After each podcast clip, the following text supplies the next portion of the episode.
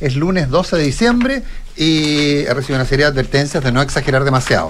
Pero eh, este estudio... Una se- pista, una pista. No hay para qué ponerse audífonos hoy día. No, no necesitamos poner audífonos hoy día. Consuelo Saavedra De cuerpo presente. en vivo y en directo. Hola. Me corrigieron el otro día. Siempre está en vivo.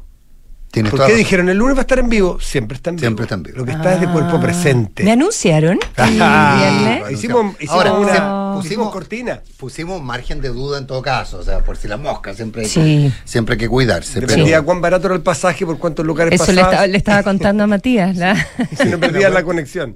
y sí, sí, pasé Lo- por diferentes. Londres, rep- Dakar, Dakar. Ma- Madrid.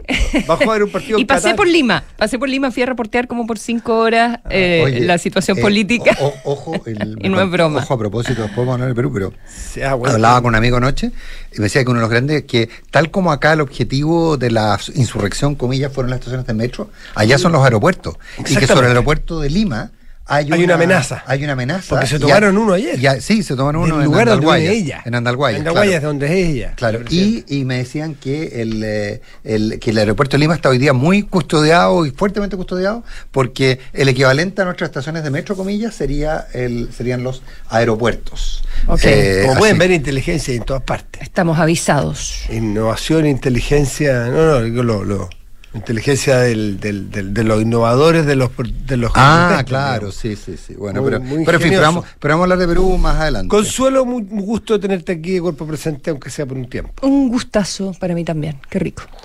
Sabemos que estoy día, no sabemos mañana, así que vivamos el día a día. Vivamos el día, vivamos el día a día y eh, pasemos la ola de, mm, de calor. Yo que vengo de Londres y me vine y ahora estaba viendo una foto, está todo nevado en Londres, lo que también es muy poco habitual. Para esta época, nada, claro. Eh, nada. casi. En- no en no Londres, recuerdo en- muchas Londres, nevadas. En, Lond- en Londres prácticamente En no- los no cuatro neva. años que yo he estado, muy, eh, muy poco. Un, un hemisferio eh, norte que pasó, unas olas de calor importantes en el último verano. ¿Y, Y qué es lo que estamos viendo acá en este una- minuto? y nosotros pasamos unas olas de frío, frío como nunca. Así es. Y ahora estamos en los calores extremos en el mismo año. Entonces, O sea, 10 días seguidos de calor y se va a extender por todo lo que queda de esta, de esta semana. Veía ayer una entrevista con, podemos conversar también algunas cosas que mencionó en Tolerancia Cero la ministra del Interior, Carolina Toá, eh, anoche, pero la especial preocupación por los incendios. Va a ser un verano tremendamente complicado, están partiendo eh, muy temprano eh, los incendios y creo que hay que triplicar y cuadruplicar la- las precauciones hay- hay en ese sentido. Hay una trilogía que es vegetación, calor y Sí, viento. claro. Eh, que es, que es, el- es la tormenta perfecta. Porque como tuvimos un invierno relativamente lluvioso, hay más pasto que se seque, eh, hay eh, el calor lo seca con más rapidez y puede generar combustión espontánea, y a su vez el, el viento propaga cualquier cosa. La calor brava, brígida. La calor. Brígida. ¿Tú querías hablar algo del mundial eh, Bueno, también? si no les Tú parece estás deprimido, ¿no? el- yo estoy, si le contaba a Consuelo, estaba claro. eh, ¿Deprimido por qué? Por la derrota de Brasil. No, yo soy más partidario de Argentina que de Brasil. Ah, ya, ok. Sí, pero igual, sí, yo esperaba una semi Argentina-Brasil. Pero debo reconocer aquí, y me duele reconocerlo, que me decepcionó mucho eh, la actitud argentina Brutal. después del triunfo. Yo que soy bien partidario, me encanta, quiero que ganen, le tengo cariño, to- todo lo que probablemente ustedes ya se han dado cuenta un tiempo, me decepcionó mucho, me dio un poquito de vergüenza. Que salvo Messi eh, y Enzo Fernández, pero incluso Messi contaminado No, con no, el Messi matonaje, matona- co- contaminado con la tontera, con el con el con la irracionalidad, con el no entender que es deporte. Messi, que es el ejemplo del deportivismo, a mi juicio siempre, porque claro, al Dibu, que es un que es un tarambana, un, un buen arquero, pero es bien leso, digamos como de actitud eh, generalmente y es, es agresivo. Me, me- me dio pena que se contaminara, porque Scaloni y su técnico, no sé si ustedes lo han visto, es de una tranquilidad. Sí. Ni celebra. Cuando atajan los dos penales el Dibu, no mueve una ceja. Y cuando termina ganando Argentino, se va al túnel y ahí salta como un loco. Pero modesto, prudente. Entonces, una cosa muy loca. Eh, eso sencillamente me, me complicó. Fíjate que hay- vieron ustedes la- el video donde Messi le dice a un tipo, ¿quién miras, bobo? Ándate, bobo. Ándate vos. Ándate, sí. bobo, le dice. Eh, era un jugador holandés que con el jugador holandés, ¿saben qué declaró después? Dijo, yo sencillamente estaba esperando porque quería ir a darle la mano. Me decepcionó. Messi tiene esas responsabilidades de ser Messi. Bueno, pero en fin. Pero el resto me fascinó el punto honor eh, y la, la gana argentina como sacó adelante el, el- el partido cuando le hicieron un gol a la holandesa, frío, ensayado, calculado, perfecto en el último segundo, y Argentina logra dar vuelta, me pareció maravilloso. Futbolísticamente Argentina me parece fantástico, pero la actitud me pareció un poquito decepcionante, espero que corrija. Yo estaba esperando Inglaterra-Argentina. Ah, también era un lindo partido. Imagínate lo que habría sido eso. También un muy Bonito, lindo ¿no? partido. Muy- Pero- pero- Brasil. ahora, pero con todo lo extra deportivo, imagínate lo que Por habría eso, sido. po. Lo que habría sido. Sí, pero con esta actitud, esto. No, no, pero la verdad. Bueno, lo peor de todo es que. eh, es Vamos que, a ir a Francia y Croacia. Eh. ¿Otra final, Francia y Sí. Croacia, dices tú? No sé, No, pregunto. es la Argentina en momento, Croacia no, no, no la tiene fácil ahí. No, no creo. No, no creo. No, y además que Argentina cuando se, Sí, se empodera es muy difícil. Con un envión pero- muy para arriba oye, ese pero- equipo. pero Está jugando tema- como equipo. No es una gran suma de talentos este equipo argentino. Es una suma de espíritu Sí. en función de que el gran líder se, se retire con una copa. Creo yo que por ahí va. Oye, llegó y- nuestra líder. Nuestra ley natural, sí. Sí. Oye, eh, pero es- provocas todo, tipo, provocas todo tipo de milagros tú, Consuelo Saavedra. Oye, eh, provocas todo tipo de milagros. Bueno, quizá el milagro podría ser que entremos en materias más. Sí, el milagro, pero del río llegó un cuarto para la. de- todo tipo Me de lo encontré abajo, fuimos a comprar No, café. notable. Oye, bueno, no, el- un solo, un solo puntito, un solo puntito que, que en parte tiene que ver con esto, y es la lógica, es, es como en Argentina todo, todo se politiza a unos niveles extremos. Y hoy día, por ejemplo, ven, eh, los futbolistas están haciendo lo mismo que hace Cristina, rebelarse contra la injusticia. Esa es la frase de la campa. ¿En serio? Sí.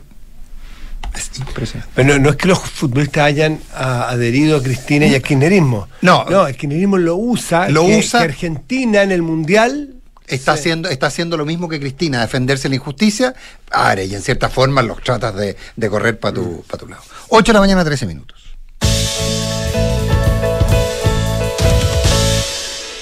Año la marmota. Año la marmota. em, la negociación. Eh, ¿Qué negociación? ¿Qué podemos decir? Hoy se juntan a las nueve. al Eso podemos decir. Mucho más no, ¿eh? Pero muy separados las posiciones, muy lejanas. Yo Pero sí, tan lejana. Yo, yo estuve con algunos miembros de, de la participación de, de- de los que están en la mesa.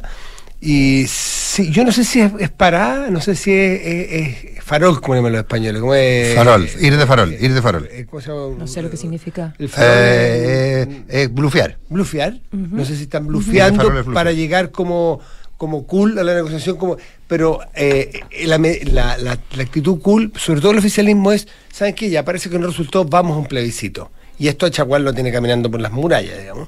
Y, y entonces, quizás es, ya está el tuyo. Pero yo, tú te das cuenta que el, 100 días. ¿ah? pero te das O cuenta sea, que el plebiscito era originalmente, hace cinco iteraciones atrás, era la posición de republicanos y del PDG, Hacer un plebiscito de entrada. del plebiscito de entrada. Mm. Ahora, el plebiscito de entrada tiene su... Ese parece ser Es que hoy. la cosa, ahora, es otro plebiscito de entrada. El plebiscito de entrada que se planteaba en aquel entonces era modificamos o no modificamos la constitución. No, este es sobre mecanismo. mecanismo. Sobre mecanismo. Pero el Sí, El pero- plebiscito de entrada también tenía mecanismo. Tenía Eran dos. modificamos o no modificamos y la segunda pregunta era Claro. es un mecanismo. Y fue mayor. Es un mecanismo. Claro. Y fue, fue 80-20, no 78. Ese fue un pelito mayor eh, por el mecanismo de hacerla eh, 100% elegida. No, no, no, no, pero, pero me refiero ahora, no cuando. Sí, sí, completamente de acuerdo, sí, sí. No, no, no, me refiero a ahora cuando, después del 4 de septiembre, se planteó la opción de plebiscito sobre si modificamos o no modificamos. Sí.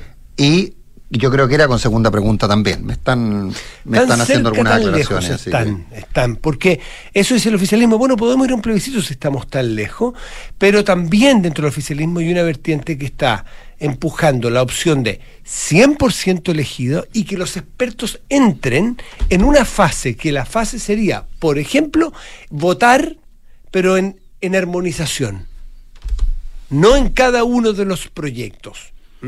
Son, pero ya ¿Eso quién lo estamos- planteó, perdón? tam- También la parte del oficialismo está con esa, Sí, pero, con esa mirada. pero acuérdate que eh, hay una carta hoy día de Bernardo Fontaine que representa a un lote de los que está mirando desde el lado, pero en la carta Fontaine dice nada de comisiones técnicas que después pasen goles. Y eso sería armonización. Mm. Eso sería armonización. No puede. No, no, si la cosa está, la cosa está, yo tengo la impresión de que o nos tienen a todos engañados y esto está cada uno jugando una cosita delicada y tienen un gran acuerdo, o, eh, o las posiciones están muy, muy, muy Por lejos. lo que escuché en el camarín ayer, cuando estaban ellos fuera de cámara, eh, conversando ellos, parando la oreja, eh, no estaban no estaban haciendo un bluff entre las partes, porque uno le decía una a otro, o une a O otro. uno a otro. Le decía, ya, po, Oye, si podemos hacerlo, procedan, procedan en algo. Estaban conversando entre ellos como fuera Mira. de, fuera de todo, nadie sabía que los estaba escuchando. Y no, si no están así, no, porque ya que ustedes ya, ya nos tienen aburridos, ya si no van a ceder nada, entonces diga. Es que no, eso no me parece que tuvieran todo arreglado y que nos, nos quieran engrupir. No me parece. Mm. Ahora, lo que me llamó la atención ayer es que de, de gente vinculada a la negociación, y a la Gloria Faunde le pasó lo mismo, recibí varios WhatsApp tipo 7 y media de la tarde, ¿te llegó la CADEM? Eh, ah, preguntando. Sí, te llegó la CADEM. eh, y a la Gloria Faunde le había pasado lo mismo. Mm. Eh, yo tengo la sensación de que, porque la CADEM trae respuestas de nuevo. O sea, ahora, ¿cómo no hemos sofisticado el análisis político? Estamos preguntando. Esperando la cadena. Esperando la cadena para definir. Para hacerte, para hacerte cargo de algo que tienes que solucionar. A mí quería Tienes preguntarle, eh, quería preguntarle a ustedes el, el- el argumento que plantea el oficialismo, y ayer lo desarrollaba la ministra eh, Toá en una entrevista en la noche. Eh, el argumento en contra del experto designado eh, por el Congreso, en el sentido de que el Congreso es incumbente y uno de los aspectos principales, uno de los pilares, eh, obviamente va a tener que ver con el diseño del sistema político y probablemente con eh, algunas líneas gruesas, al menos a nivel constitucional, sobre el sistema electoral y que por lo tanto los incumbentes y también sobre tareas, ¿verdad?, del, del Parlamento, del, del diseño eh, del legislativo. Y en ese sentido, ella decía, los incumbentes no pueden pronunciarse sobre eh, estas materias porque tienen intereses creados y ese era el argumento principal eh, que ella esgrimía en contra Y de hay, y hay el- otro. Y hay otro que. el Congreso. Pero yo no.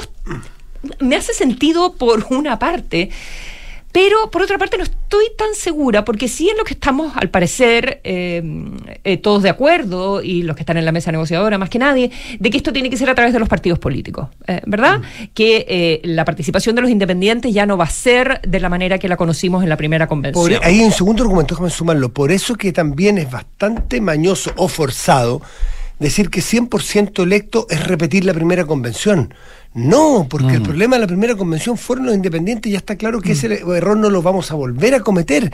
Por lo tanto, allí la oposición está estirando un argumento sin mucha base. No podemos repetir la convención, ya sabemos lo que fue. Sí, sabemos lo que fue, pero nadie te dice que esta convención va a ser la misma. Ok, eso por una parte es un buen punto. Pero eh, sobre el argumento de la incumbencia y de que por eso habría que eh, eliminar o limitar eh, lo más posible la, la entrada del Parlamento y en el sentido de si el Parlamento fuera... No entiendo, porque al final los partidos van a designar.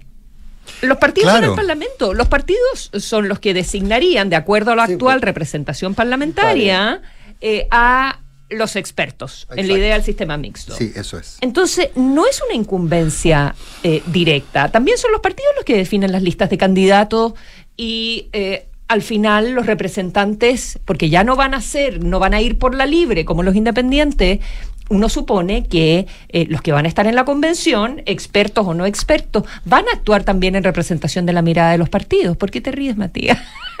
¿Qué, qué WhatsApp te llegó? Leceras. ¿De qué tipo? No, no, no, dijo, nada, nada, nada, disculpe, disculpe. Entonces, eh, al final, si es que hay incumbencia, la incumbencia va a estar todo el tiempo, porque le vamos a dar la preponderancia que necesitan tener los actores principales del sistema, que son los partidos políticos. Porque es difícil separar partidos con parlamentarios. Son. Por eso mismo te estoy diciendo. son- sí, sí, sí. Claro. Por eso le- en- en esta incumbencia no va a haber nunca muralla china. Nunca. Siempre va a haber vasos comunicantes entre los partidos y sus propias bancadas. Por lo tanto, eh, pero, pero, pero 100 días que se cumplen pronto ya no, ya, ya no dan para mucho más y están un poquito eh, vencidos los elásticos. Ya la gente ya de ir y venir, ir y venir, ir y venir, a punto no, a punto sí, a punto. La gente se cansa, se agota y creo que le hace mal, desgasta el tema. Sí, pero- Desgasta y lo convierte como en un tema que nadie lo quiere y es un tema que sí importa. Y lo convierte en un tema como si fuese un tema secundario. Creo que se está, se está frivolizando el tema. Hace rato. Mm. No, hace rato. Ahora, eh, yo quiero ver cuál es el efecto cast. Mm, porque, por ejemplo, cuando yo mencionaba el tema que republicanos había planteado del plebiscito, eh, me, me escribió una fuente del Partido Republicano y me dice, no, no, no, eso fue una idea del Rojo Edwards, de nadie más. eh, republicanos. Bastante de los pelos con el Partido Republicano. Así entiendo. ¿Ah, sí? Eh, sí, así entiendo. Eh, y, el, eh, y en el fondo la lógica es que los republicanos siempre han estado en contra de una nueva constitución. Básicamente lo mismo que dijo eh, por distintos medios a- ayer eh, José Antonio Cast. Eh, tal vez José Antonio Cast tenga la- el mérito Rompe, de... el, si- rompe el silencio. de- Rompe el silencio, sí, sí, José sí. Antonio Cast. Sí, queríamos que lo rompiera acá, pero Y no que ganaron. cumplió un año desde, el, Desde la primera vuelta. desde la primera vuelta. Eso era. Claro. Eso era. Ah, bueno, esto a propósito que dio entrevistas en Variadas. eh, variadas, En- claro, en, en- cada uno de los medios. En cada uno me metió en la tercera, en... estuvo con ustedes, sí. estuvo con ustedes, no sé si estuvo con alguien más. No sé. No, pero- En radio, radio, sí. ¿Hoy día estaba en radio? Hoy día en la mañana. Ah, sí. ah, oh, una vez más. Eh, en fin, lo anotaremos. lo anotaremos.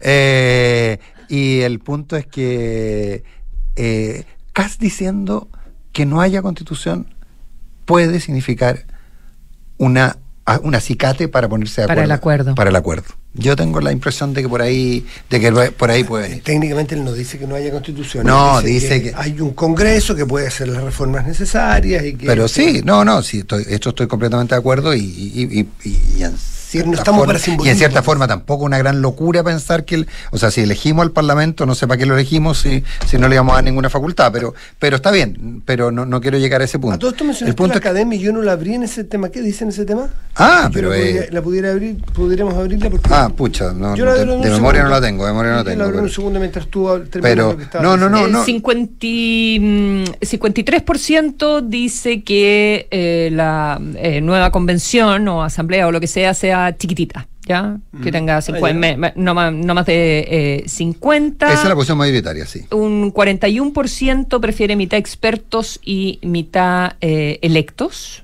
em, si es que fuese mixta, un 33% prefiere una opción donde la mayoría sea expertos, un 22% una mayoría convencionales. Pero sigue la mayoría pensando en que tenemos que, que Ah. tener una nueva constitución.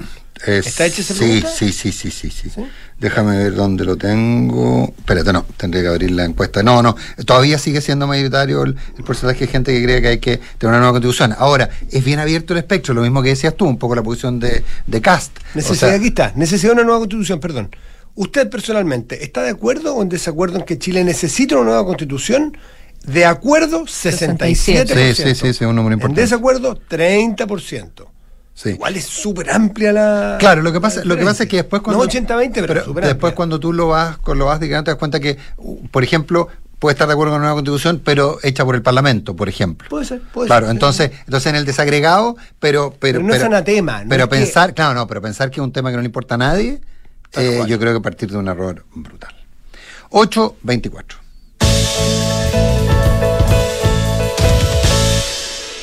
Oye, eh, no sé si ustedes vieron unas imágenes en, en una de las autopistas, un auto Mm. que aparece chocado con eh, cuatro muertos en su interior. Eh, el auto estaba muy dañado, claramente, probablemente primero se le disparó al, al, al conductor.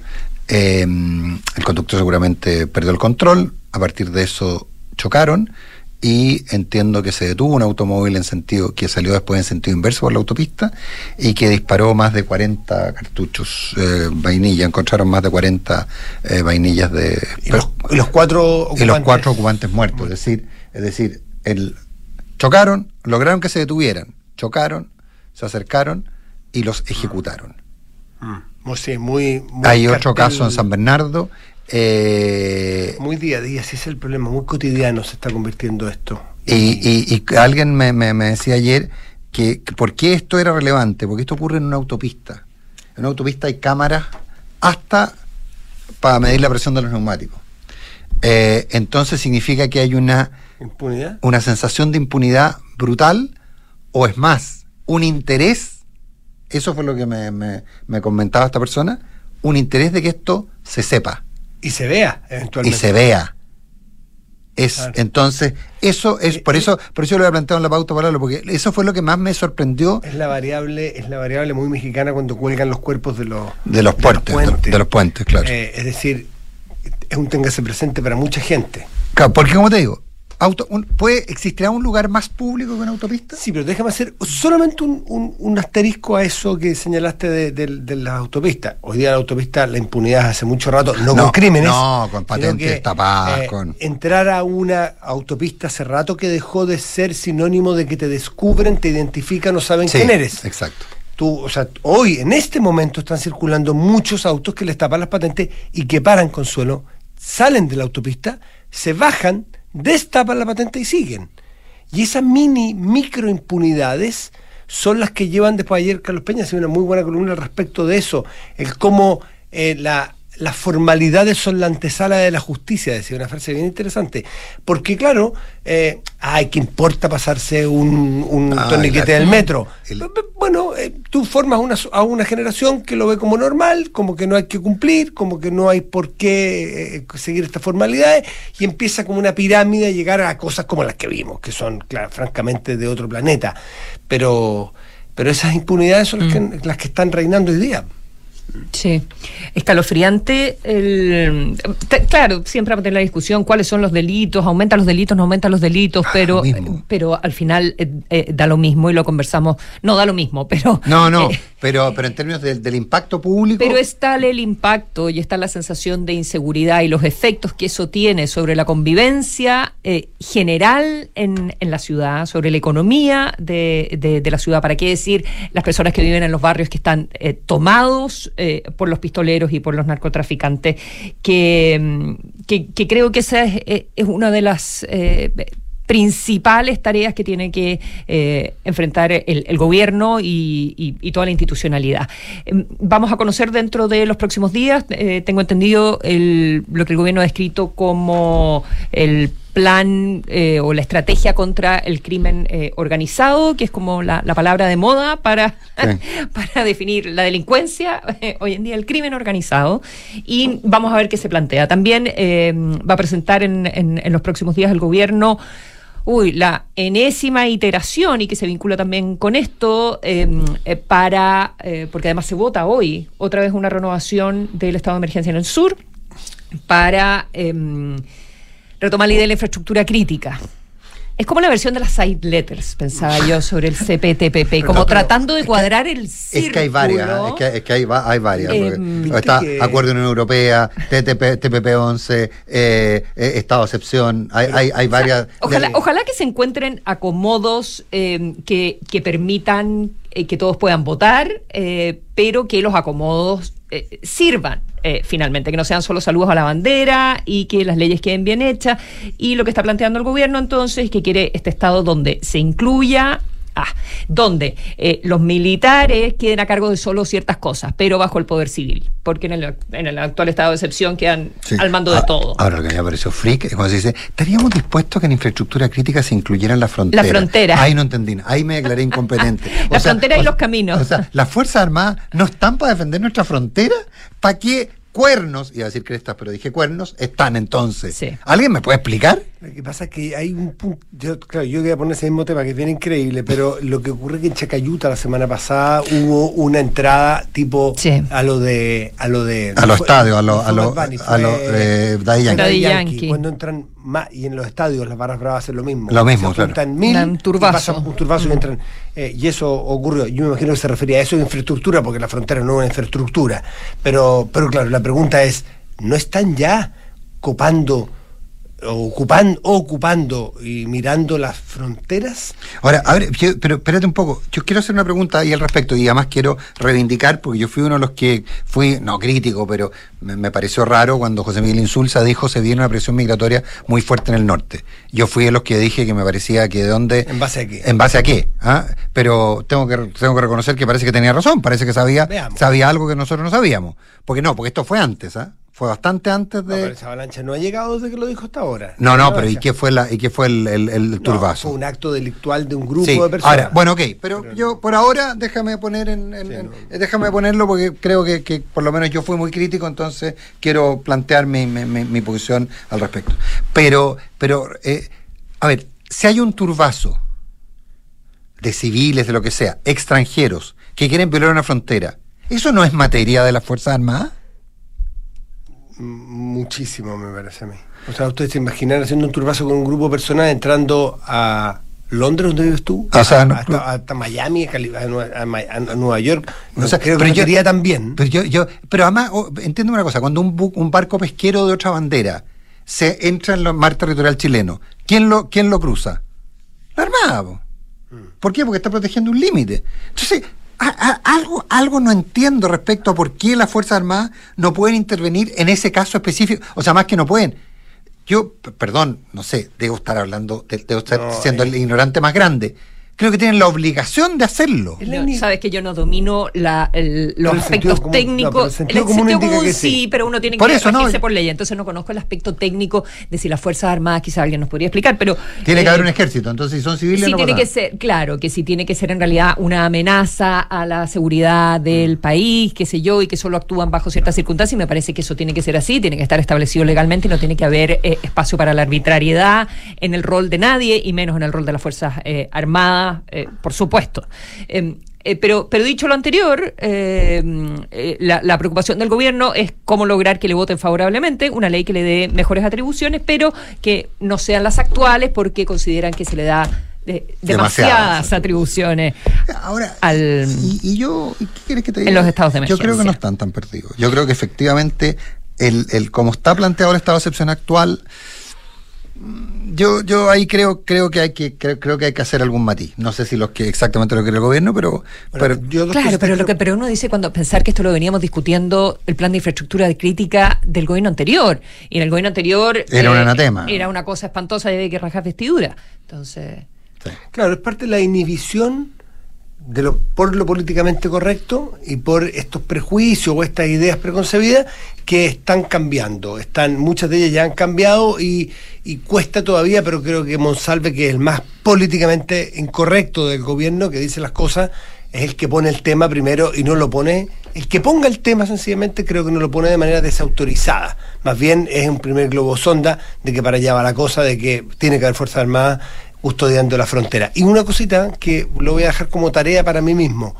Ayer le escuché a José Antonio Casa en una entrevista que decía que ha cambiado. ¿Se acuerdan ustedes de, creo que fue para Ciudadana el que dio la, la encuesta esta de seguridad, donde dijo que han cambiado un alto porcentaje las personas sus conductas por la inseguridad en las mm. ciudades? Sí. Bueno, eso, él dice que la gente ha dejado de circular en las noches, ha bajado el flujo de circulación en las noches por miedo.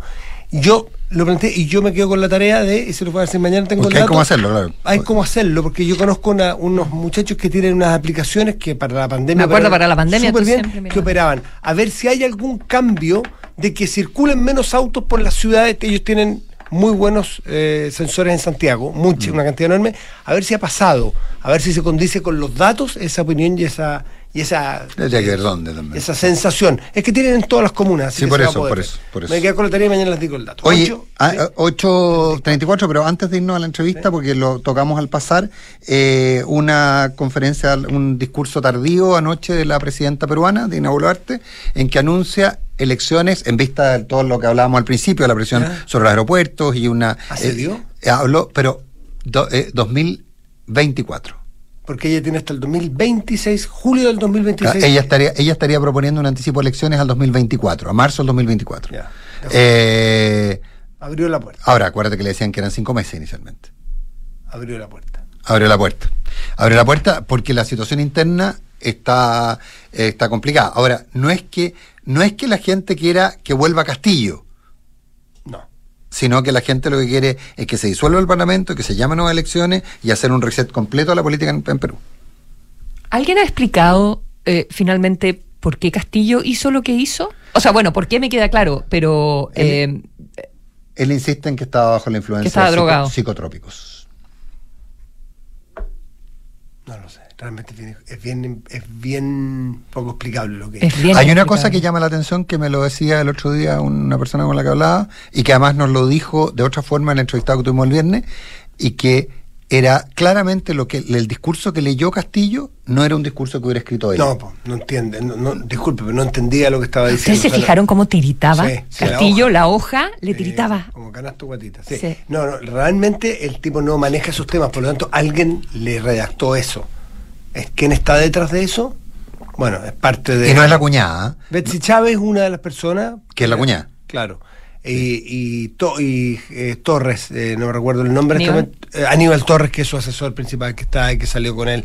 Pero bueno, Que se declaró en clandestinidad, algo así. No, este Bueno. es el terror. Bueno, y Guido Bellido volvió a aparecer también, ahora en una posición semifavorable a Castillo.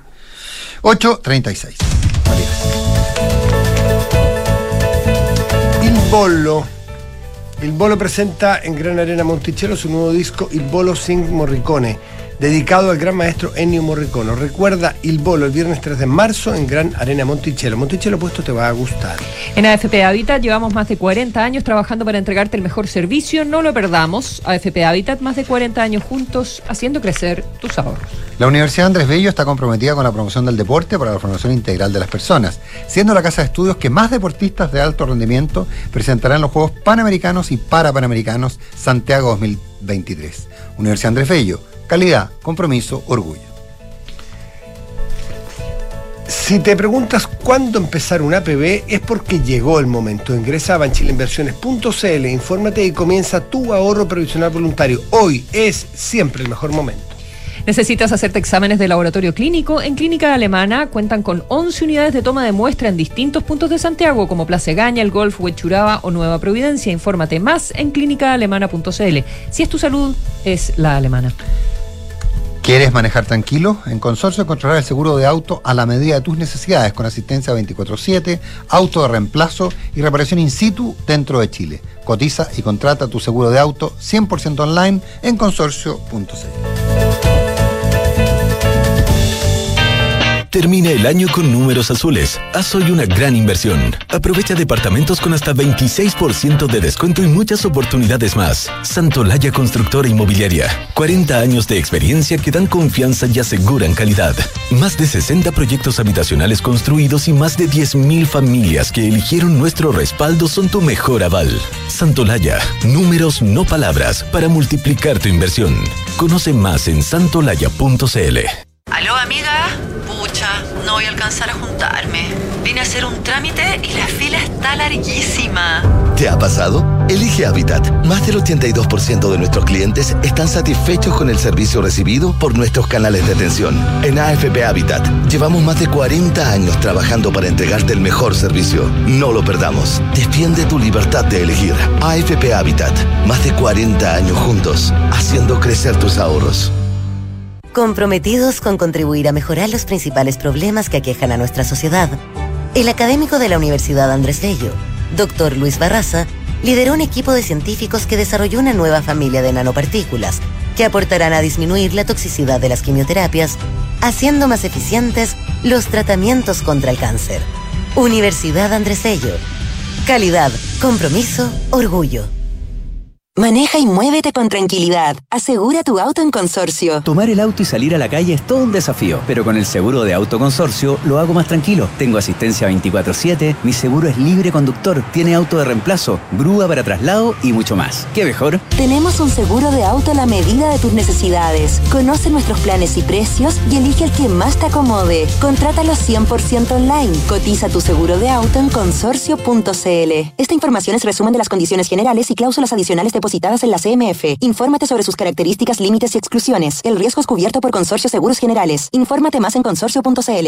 En Mita Rentacar y Leasing Operativo somos mucho más que autos para disfrutar. Somos mucho más que flotas para las industrias que mueven el país. Somos servicio de excelencia y seguridad. Somos innovación y cuidado por el medio ambiente. Además, somos referentes en la movilidad para empresas de norte a sur, como también para las personas que hacen de su vida un constante movimiento. Mita Rentacar. Elige tu destino. Nosotros te llevamos. Visítanos en mita.cl. Digitaliza los procesos del área de recursos humanos con Talana, la más completa y robusta plataforma para la gestión de personas. Gracias a los módulos de remuneraciones, asistencia y turnos, firma digital, desarrollo organizacional y reclutamiento y selección, Talana ha ayudado a las empresas a reducir sus costos operacionales. Únete a las miles de empresas que ya han digitalizado su área de recursos humanos con Talana. Conoce más en talana.com. En la Asociación Chilena de Seguridad abrimos nuestras puertas para entregar salud no laboral a pacientes FONASA e ISAPRE. Accede a un servicio de salud mental vía telemedicina, atendido por psicólogos, apoyados por psiquiatras y médicos generales en caso de ser necesario. ¿Y si me siento sobrepasada emocionalmente? ¿Igual me puedo atender en Latch? Sí, puedes. Agenda tu hora en h.cl slash salud. Asociación Chilena de Seguridad. Nadie cuida mejor a los trabajadores de Chile y sus familias. Servicios disponibles solo para mayores de 18 años. Las mutualidades de empleadores son fiscalizadas por la Superintendencia de Seguridad Social. www.suceso.cl Il Bolo regresa a Chile con nuevo disco dedicado al maestro Ennio Morricone y su gran banda sonora. Il Bolo Live in Concert Tour. Viernes 3 de marzo, 21 horas, Gran Arena Monticello. Entradas por topticket.cl. Il Bolo sings Morricone. La entretención está aquí. Descúbrela en granarenamonticello.cl. Descarga y usa la aplicación Mi Inversión. Con ella podrás realizar operaciones en cualquier momento del día, revisar el comportamiento de tus inversiones en línea y acceder a recomendaciones y alternativas de inversión de forma 100% digital desde tu celular. Hazte cliente hoy mismo en banchileinversiones.cl. Banchile Inversiones. Inversiones digitales para todos. Transforma la data en información y la información en oportunidades. Ahora podrás medir, controlar y gestionar el consumo energético de tu empresa de manera amigable y transparente. Presentamos la nueva sucursal virtual para clientes Colbún. Más que información, un panel de control. Accede desde colbún.cl. Sumemos valor, sumemos energía. Colbún. Hablemos en off. Nicolás Vergara, Consuelo Saavedra y Matías del Río están en Duna.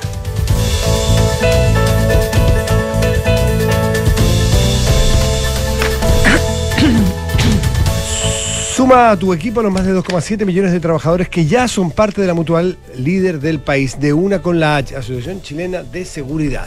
Ahorra tiempo y costos en la gestión del área de recursos humanos. Con Talana, dedícale más tiempo a tu equipo. Conoce más en talana.com. Y con MitaGo disfruta del verano con la máxima libertad y suscríbete a un cero kilómetro con todos los trámites incluidos y los mejores beneficios. Elige el modelo, plan flexible y pie que quieras dar y listo. Suscríbete en mitago.cl. Porque un buen inversionista busca números y no palabras. Decídete hoy por un departamento Santolaya. Protege tu inversión con arriendo garantizado. Son las 8 de la mañana con 43 minutos. Hablamos en off en Radio Tuna. Ya está nuestro invitado al teléfono, porque no está en Chile, consultor senior del Banco Mundial, ex gerente de la asociación de AFP, Fernando Larraín. Fernando, muy buenos días, gracias por recibir el llamado de Duna. ¿Cómo estás? Hola Matías, muy buenos días. Hola, estamos con Nico y la Consuelo Saavedra por acá. Tú estás en Londres para el Chile Day, eh, ¿verdad Fernando? Así es, Consuelo, y partimos con tu gran ausencia hoy día acá. Eres la que falta aquí en Londres. Oh. Oye, ¿está, está, ¿está viendo fotos? ¿Está nevado? Está nevado, sí, nevó. Yo llegué hoy de la mañana, pero yo nevó anoche. Está muy bonito. ¡Qué lindo! Oh, me vino como nostalgia. Ya. ya, ya, te queréis volver. No me, me, vuelvo, me vuelvo. Oye, eh, entré. Voy a hacer un encargo, pues se le quedó prendida una luz. Si puede. Ningún problema. Exacto. Eh, bueno, Fernando, vamos a hablar, evidentemente. Y tú vas a estar en un panel en el, en el Chile Day, eh, que es este foro de, de, inversionistas, qué sé yo. Van, van autoridades, empresarios de todo eh, allá a promover las inversiones en Chile. Eh, pero vas a estar hablando de la reforma previsional. Te agradecemos porque no has hablado mucho de, em, del, del proyecto de reforma previsional Así que eh, eh, quizás darnos una, una, visión general de cómo estás viendo la, discusión sobre el proyecto. Sí, a ver, hay, hay un par de cosas generales. Uno es, eh, los debates de pensiones en el mundo se han ido complejizando, cada vez se, se hace más difícil aprobar reformas de pensiones. Y eso es porque básicamente las reformas de pensiones tienen contratos en el mercado laboral, tienen temas con el sector financiero y también en el mundo político. Y eso ha ido cambiando. Y el escenario en Chile eh, de hoy día es un escenario distinto al que había hace 5 o 6 años atrás. Es un escenario en donde hoy día tenemos una PGU eh, generosa, ¿no es cierto? Y que se supone que va a aumentar, y, que el proyecto propone que va a aumentar más. y además, un proye- y además el proyecto se da en un contexto en donde tuvimos tres retiros previsionales que de alguna manera fueron cambiando la percepción de la ciudadanía. Eh, y en ese marco, en ese marco a mí me parece que el, el proyecto tiene tiene algunas cosas que, que enfoca bien, por ejemplo, aumentar las tasas de reemplazo, subir la tasa de cotización, pero tiene ausente otros debates, como toda la discusión del mercado laboral y otros temas. Eh, y eso es parte de la discusión que, que vamos a tener. Pero Fernando, pero eh, eh, ah, como una nota previa, tú hablas de que hay muchas discusiones provisionales en el mundo hoy día y que se están dando estas eh, y que tienen complejidades muy grandes como lo, como lo vemos acá. Eh, pero el, problema es la dirección de las reformas que se están planteando.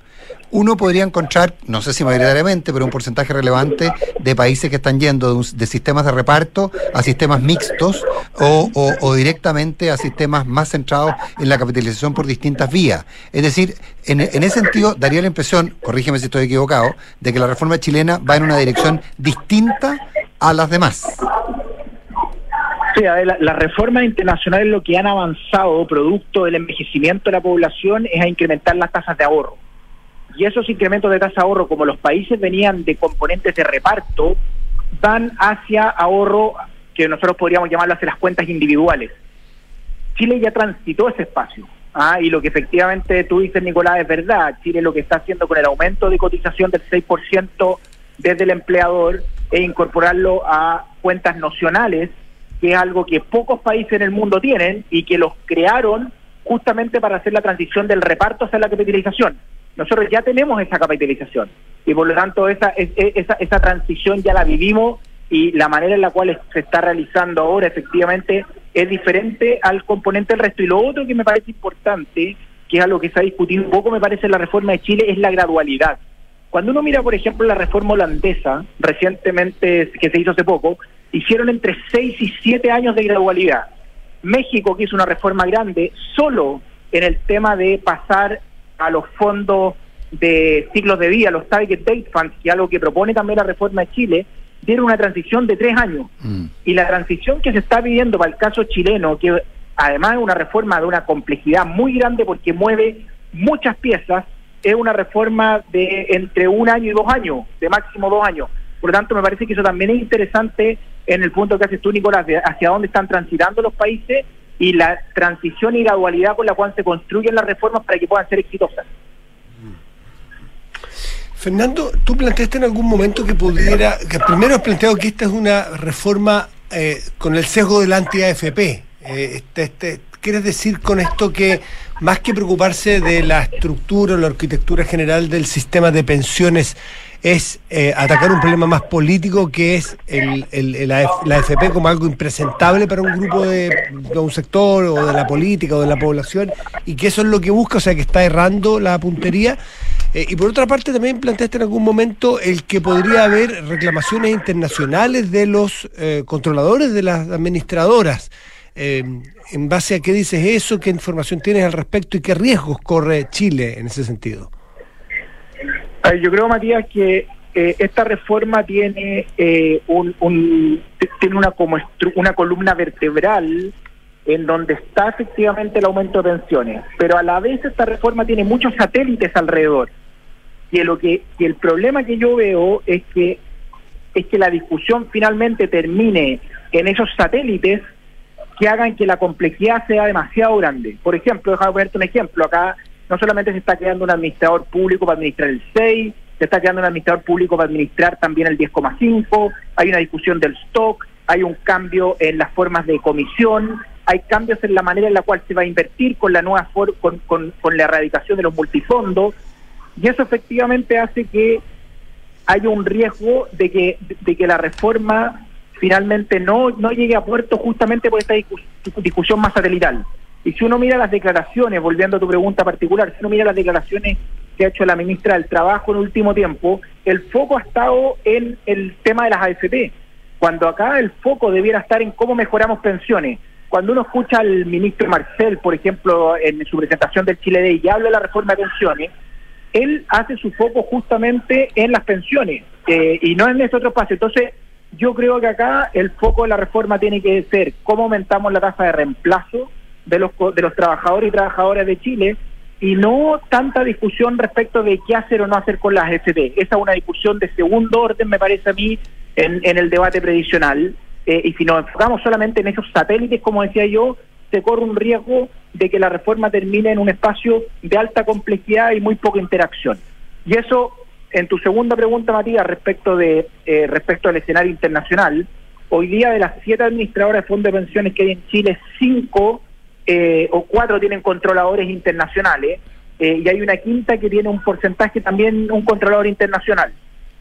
y obviamente la inversión que se hizo en Chile era una inversión con ciertas reglas del juego acá hay un cambio, acá si que la reforma llega a puerto va a haber un cambio radical en la forma en la cual están organizadas esas administradoras de fondos de pensión y por lo tanto en esos espacios existen coberturas legales que así como en la discusión de los retiros y rentas vitalicias se hicieron presentes, eh, también se podrían hacer presentes en una discusión como esta. Yo no tengo ningún antecedente particular y esta es una pregunta que te podría responder cada una de las AFP en particular.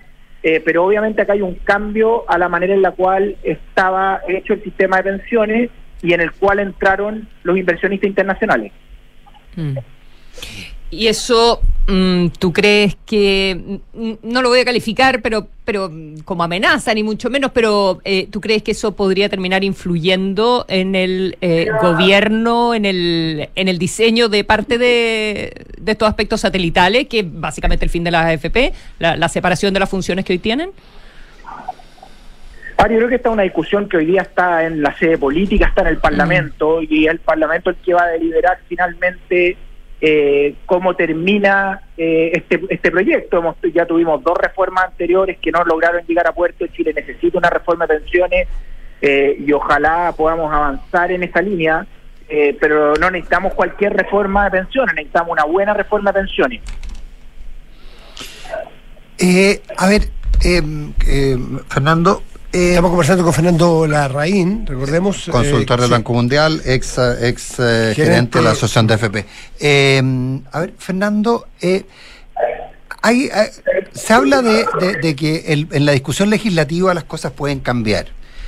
corrígeme si estoy equivocado de nuevo, porque pero desde mi lectura, en términos de los objetivos planteados, daría la impresión que el, este es un proyecto bastante redondo es decir, sacarle, por ejemplo, hacer desaparecer el, ente estatal o que el ente estatal tuviera funciones distintas o que la compartiera con las FP, el, mantener una parte al menos del sistema de comisiones, eh, hay una, mantener algunas reglas de inversión actuales, hay un montón de cosas que eh, si tú las sacas, y se, se, plantearía que son parte de la negociación, eh, finalmente lo que hacen es que desnaturalizan el proyecto en general me da la impresión, corrígeme si estoy equivocado y si tú compartes esa impresión, que este es un proyecto al cual es muy difícil sacarle elementos dentro de la, dentro de la discusión legislativa, porque al sacarlo se naturaliza y lo que sacas en un lado se complica en el otro. Entonces, ni siquiera la discusión legislativa parece ser un camino muy seguro para una reforma como esta.